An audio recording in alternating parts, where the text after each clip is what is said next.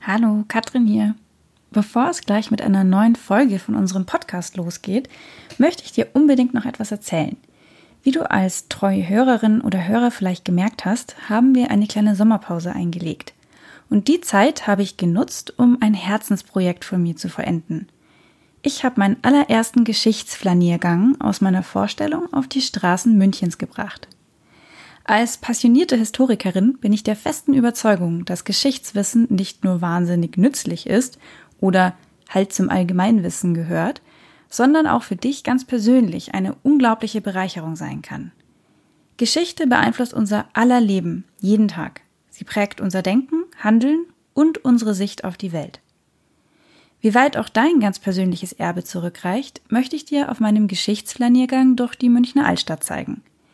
Während wir ganz entspannt durch die Straßen flanieren, nehme ich dich mit in eine unglaublich faszinierende und gleichzeitig sehr unterschätzte Zeit, das Mittelalter. Dabei erwarten dich aber keine trockenen Daten, Fakten und Biografien, die kann ich nämlich selbst nicht leiden, sondern etwas viel Spannenderes. Wir gehen der Frage nach, wie viel Mittelalter eigentlich in deinem Leben steckt und wo es uns in unserem Alltag und an all den altbekannten Orten an denen wir schon so oft vorbeigelaufen sind, auch heute noch begegnet. Ich verspreche dir, du wirst überrascht sein, welche neuen und faszinierenden Perspektiven du plötzlich auf dein Leben und deine eigene Stadt entdeckst. Und du wirst anfangen, deine Umgebung nicht nur viel bewusster, sondern auch mit anderen Augen zu betrachten. Ich kann dir gar nicht sagen, wie sehr ich mich schon darauf freue, gemeinsam mit dir durch die Stadt zu flanieren und dir all diese faszinierenden Facetten unserer Geschichte zu zeigen. Also, geh am besten gleich auf meine Webseite www.stadtflaneurin.de und melde dich für meinen Flaniergang durchs Mittelalter an. Alle Infos verlinken wir dir auch nochmal in den Show Notes. Und jetzt geht's los mit unserer Podcast-Folge. Viel Spaß beim Zuhören. Hallo und herzlich willkommen zu einer neuen Folge von Diridari, deinem Podcast zur Heimat- und Isarkunde. Ich bin der Phil. Und ich bin die Katrin. Hallo. Ja, hallo zu unserer zweiten Sonderfolge für diesen Sommer. Wir hatten uns ja überlegt, unsere Lieblingsorte, Sommerorte vorzustellen, um so ein bisschen die, das Sommerloch zu überbrücken. Und nachdem ich das letzte Mal über das Muffatwerk gesprochen habe, bin ich gespannt, welchen Ort die Katrin uns heute mitbringt.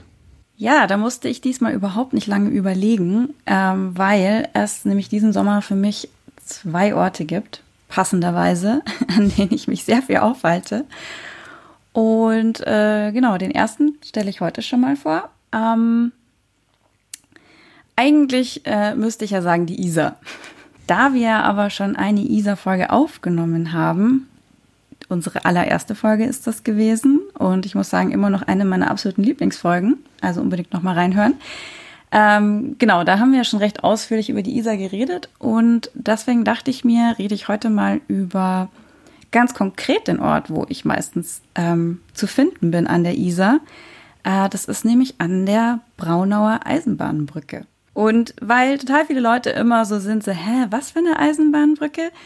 Kurz zur Orientierung, das ist zwischen Wittelsbacher Brücke und der Brudermühlbrücke, also dem mittleren Ring geht nochmal eine Brücke über die Isar, wo ähm, Züge drüber fahren. Und das ist die Braunauer Eisenbahnbrücke. Ah, ich kenne die Brücke, aber ähm, ich habe ehrlich gesagt den Namen noch nie, noch nie registriert. Ist es auch so, dass die Braunauer Brücke heißt, weil damals die Züge irgendwie Richtung Braunau rausgegangen sind? Oft ist ja. es ja so, ja, ah ja. Ganz genau, ja. Da, da reden wir auch gleich nochmal drüber, mhm. wieso die so heißt. Ähm, ich wollte vorher noch äh, so paar Worte zu, zum Thema Brücken allgemein sagen. Also ich muss eh sagen, also Brücken, irgendwie faszinieren Brücken mich. Und ich glaube, das ist eine dieser Dinge, die man halt jeden Tag benutzt und wo man irgendwie sich nicht so viele Gedanken drüber macht. Aber ich finde, es lohnt sich total, da mal drüber nachzudenken, was für tolle Gebilde Brücken eigentlich sind. Und vor allen Dingen, wir haben es ja in der letzten Folge schon ganz kurz angerissen, es war auch immer gar nicht so selbstverständlich, dass es so viele Brücken gab. Es gab ganz lang nämlich in München nur eine einzige Brücke, die über die Isar geführt hat. Und das war auf der Höhe der heutigen Ludwigsbrücke. Das heißt, wenn man von der einen Isarseite auf die andere Isarseite wollte, dann musste man diese Brücke benutzen. Äh, also auch, dass das klar ist, München war damals natürlich viel, viel kleiner. Ähm, so die Orte Au, Giesing, Heidhausen, das waren alles noch Dörfer. Also das war, hat noch gar nicht wirklich zu München gehört. Aber es war natürlich trotzdem super unpraktisch für die Leute, die halt aus den Dörfern dann eben nach München rein wollten. Die mussten immer diese eine Brücke benutzen. Insofern, was für ein Luxus, wie viele Brücken wir eigentlich inzwischen in München haben. Selbst wenn man manchmal sich denkt, so, äh, jetzt muss ich einen Umweg fahren, weil ich jetzt irgendwie da über auf die andere Isar-Seite rüber muss. Also eigentlich ist es schon im Vergleich zu damals ein ziemlicher Luxus. Ja, also ich finde es einfach irgendwie schön, dass äh, Brücken ja einfach irgendwie auch so ein Symbol für Verbindungen sind. Und äh, es können ja auch sehr, sehr schöne Bauwerke sein. Also manche Brücken sind wirklich schön, manche Brücken sind unglaublich hässlich.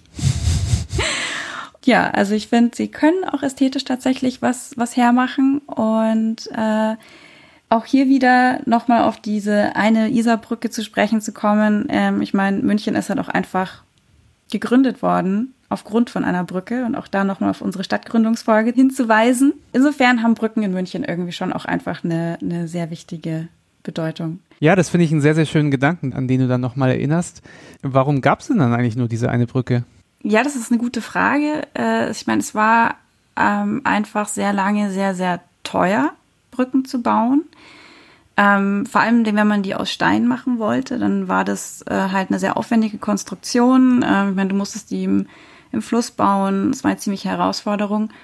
Und ähm, die Isar war ja auch ähm, lange kein kontrollierter Fluss. Es war ein Wildfluss. Es gab sehr häufig Hochwasser und es gab auch immer wieder ähm, Brückenunglücke, äh, auch in München, auch im 19. Jahrhundert noch, wo Brücken einfach weggespült wurden und auch Menschen dabei gestorben sind und so weiter. Also es gab immer wieder Brückenunglücke.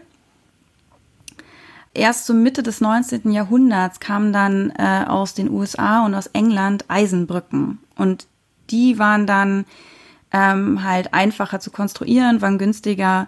Äh, und man hat sie vor allen Dingen auch für den Eisenbahnverkehr genutzt. Das war dann natürlich sehr, sehr praktisch.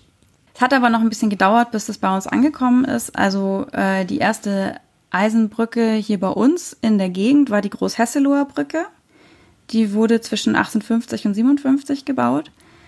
Die Großhesseloher Brücke, die wir heute noch kennen, ist leider nicht mehr die Originalbrücke. Die muss echt sehr, sehr schön gewesen sein. Also es war eine ganz filigrane Eisenkonstruktion, die musste 1983 aber leider abgerissen werden, weil der Güterverkehr immer schwerer geworden ist und diese minutiös berechnete Eisenkonstruktion damals vom Rektor der Technischen Hochschule München, Friedrich August von Pauli, berechnet worden extra, ähm, aber die Berechnungen haben halt einfach ja, waren für Mitte des 19. Jahrhunderts und inzwischen sind halt mhm. halt die Züge alle viel zu schwer.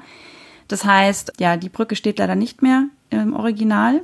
Das war die erste Eisenbrücke eben in unserer Gegend.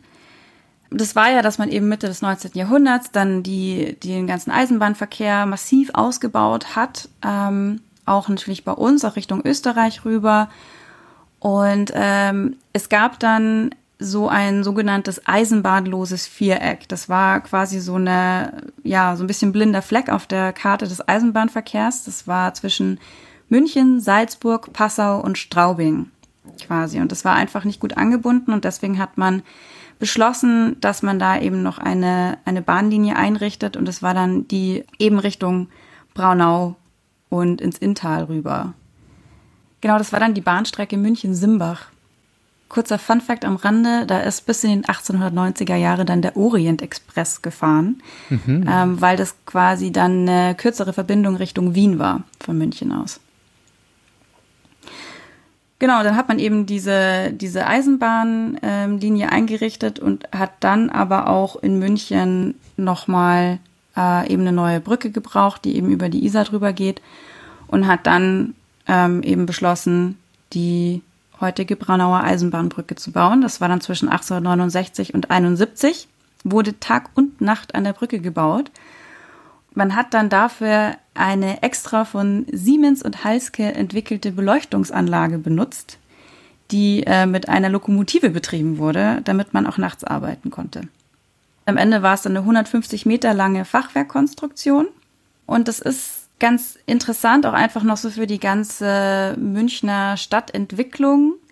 einmal eben so, wie gesagt, dieses Thema Brücken. Also es hatte mal eine Eisenbahnbrücke, aber ähm, es gab halt keine kein, kein Fußgängerübergang, also man hat keinen keinen Fußgängerübergang dazu gebaut, sondern nur eben eine Eisenbahnbrücke. Man hat es am Anfang überlegt, aber hat sich dann dagegen entschieden.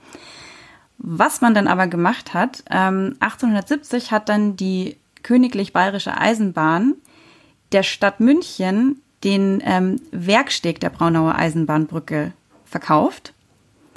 Ähm, und den hat man dann als vorübergehenden Übergang über die Isar genutzt, ähm, solange man noch in der Planung war für die heutige Wittelsbacher Brücke. Und ähm, das wurde so massiv benutzt, dass man zwischenzeitlich schon Angst hatte, das Ding stürzt irgendwie ein.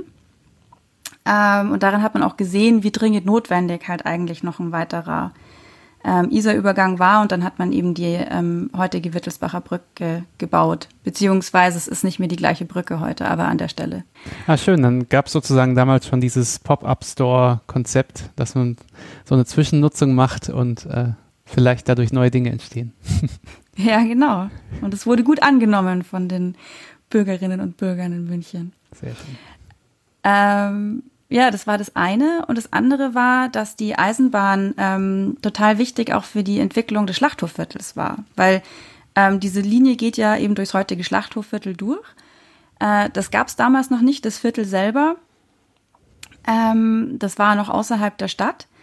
Aber ähm, man hat 1876, also fünf Jahre nach Fertigstellung der, der Brücke, hat man ähm, den großen Schlachthof außerhalb der Stadt gebaut ähm, weil man aus hygienischen Gründen keine innerstädtischen Schlachtplätze mehr haben wollte. Es gab zwei große Schlachtplätze, ähm, einen am Viktualienmarkt und einen, ich glaube, beim Färbergraben oder so. Mhm. Und einige Metzger haben halt einfach in ihren Hinterhöfen geschlachtet. Und äh, ja, das kann man sich vorstellen, wie das dann aussah in der Stadt. Und ähm, ein guter Bekannter von uns, Phil, nämlich Max von Pettenkofer. du erinnerst dich an unseren Hygienepapst ja. ähm, aus der Seuchenfolge. Ganz genau. Ähm, der hat sich halt mal wieder sehr stark dafür eingesetzt, dass äh, es bessere Schlachtbedingungen in München geben muss. Und nach der Cholera-Epidemie 1866 war das einfach ein Thema, was im ganzen Bewusstsein dann irgendwie da war. Und deswegen hat man dann eben den Schlachthof äh, außerhalb der Stadt gebaut. Man hat dann noch den Südbahnhof gebaut. Äh, das ist heute nur noch ein Güterbahnhof kurzzeitig war es damals auch Personenverkehr, aber ja auch hauptsächlich Güterbahnhof. Und ja, dadurch hat dann der äh, Vieh- und Schlachthof halt auch einfach eine gute Verkehrsanbindung gehabt und das äh, ganze Viertel ist dann dadurch auch nach und nach entstanden. Und auch in Sendling und Thalkirchen gab es immer mehr Industriebetriebe, Brauereien, Gießereien. Und deswegen war dann eben diese Infrastruktur über die Brücken immer wichtiger, dass man da einfach eine bessere Anbindung auch für Au, Giesing und Heidhausen eben schafft. Ja, wo du äh, gerade betonst, welche Auswirkungen dann, dann Brücken haben oder wie wichtig sie waren. Netter Funfact noch zum Muffatwerk, das ich in unserer letzten Sommerfolge vorgestellt habe. Falls ihr euch mal gefragt habt, warum der Kabelsteg Kabelsteg heißt, dann ist genau deswegen, weil man äh, ja Kabel über die Isar führen musste, um äh, tatsächlich den Strom quasi rüberzuleiten. Und genau deswegen hat man auch wiederum eine Brücke angelegt und das war dann eben der Kabelsteg, den man heute noch überqueren kann. Übrigens auch eine äh, schöne Eisenkonstruktion aus der Zeit. Stimmt. Noch. Soweit zur Eisenbahnbrücke äh, und ihrer Entstehungsgeschichte. Vielleicht noch ganz kurz. Heute ist es halt nicht mehr äh, so diese ganz alte klassische Eisenkonstruktion. Also oben die ist, ist schon noch das Original. Aber man hat in den 1950er Jahren die Brücke renovieren müssen, weil die auch baufällig geworden ist. Und wie gesagt, der Güterverkehr ist einfach viel zu schwer inzwischen. Ja, und seit 2017 ist es auch ein geschütztes Baudenkmal. Das heißt, das bleibt uns erhalten. Sehr genau. Schön. Ja, einen kleinen netten Fun Fact möchte ich gerne noch anbringen. Und zwar, wer gerne mal die Isar entlang spaziert oder dort auch, so wie ich, einfach den Sommer genießt an der Eisenbahnbrücke, der kennt sicherlich auch den Kiosk von der Christa Fingerle. Die Frau Fingerle ähm, ist da auch eine total alteingesessene Münchner Institution, wo man dann seine zwei Wiener äh, mit der Semmel holen kann und sein Helles fand es total interessant. Ich habe einen Artikel über sie gelesen und der ähm, Kiosk ist schon seit 1951 in Betrieb und wurde von ihren Eltern ähm, geführt und sie ist dort quasi aufgewachsen und hat ihn dann später übernommen. Sehr schön, ein Familienunternehmen. Ja, seit 70 Jahren gibt es den dann quasi schon. Mhm. Cool, ja, vielen Dank, Katrin, für ähm, diesen Ausflug an die Isarbrücken. Vielleicht nochmal zu den ganzen Folgen, die genannt wurden. Also die erste war die Isar-Folge. In der zweiten Folge, der Seuchenfolge, hatten wir uns mit dem Hygienethema und mit Pettenkofer beschäftigt. Und die dritte mit der Stadtgründung geht nochmal auf die erste Brücke ein und die vermeintlichen Streitereien um verschiedene Zollübergänge. Ja, und falls ihr noch mehr über den Sommer in München hören wollt, kann ich euch nochmal die vorletzte Folge ans Herz legen, die Juli-Folge. Da haben wir nämlich über den kulturgeschichtlichen Hintergrund des Münchner Sommers geredet. Gut, Katrin, dann würde ich sagen, machen wir auch jetzt schon wieder Schluss für heute, weil wir wollen es ja sommerlich äh, kurz und einfach halten und äh, freuen uns dann auf den dritten Ort, den wir vorstellen werden. Diesmal bin ich wieder dran und ich überlege mir was. Ich bin schon sehr gespannt. Bis dahin wünsche ich euch alle einen, äh, weiterhin eine wunderschöne Sommerzeit, einen schönen sonnigen August hoffentlich. Und äh, wie immer, schreibt uns gerne ähm, Kommentare, Anregungen, Feedback oder wenn ihr einfach nur mal Hallo sagen wollt, über unsere Social Media Kanäle, per E-Mail oder auch gerne einen Audiokommentar. Ja, da würden wir uns riesig freuen. Dann bis zum nächsten Mal, Katrin. Bis zum nächsten Mal.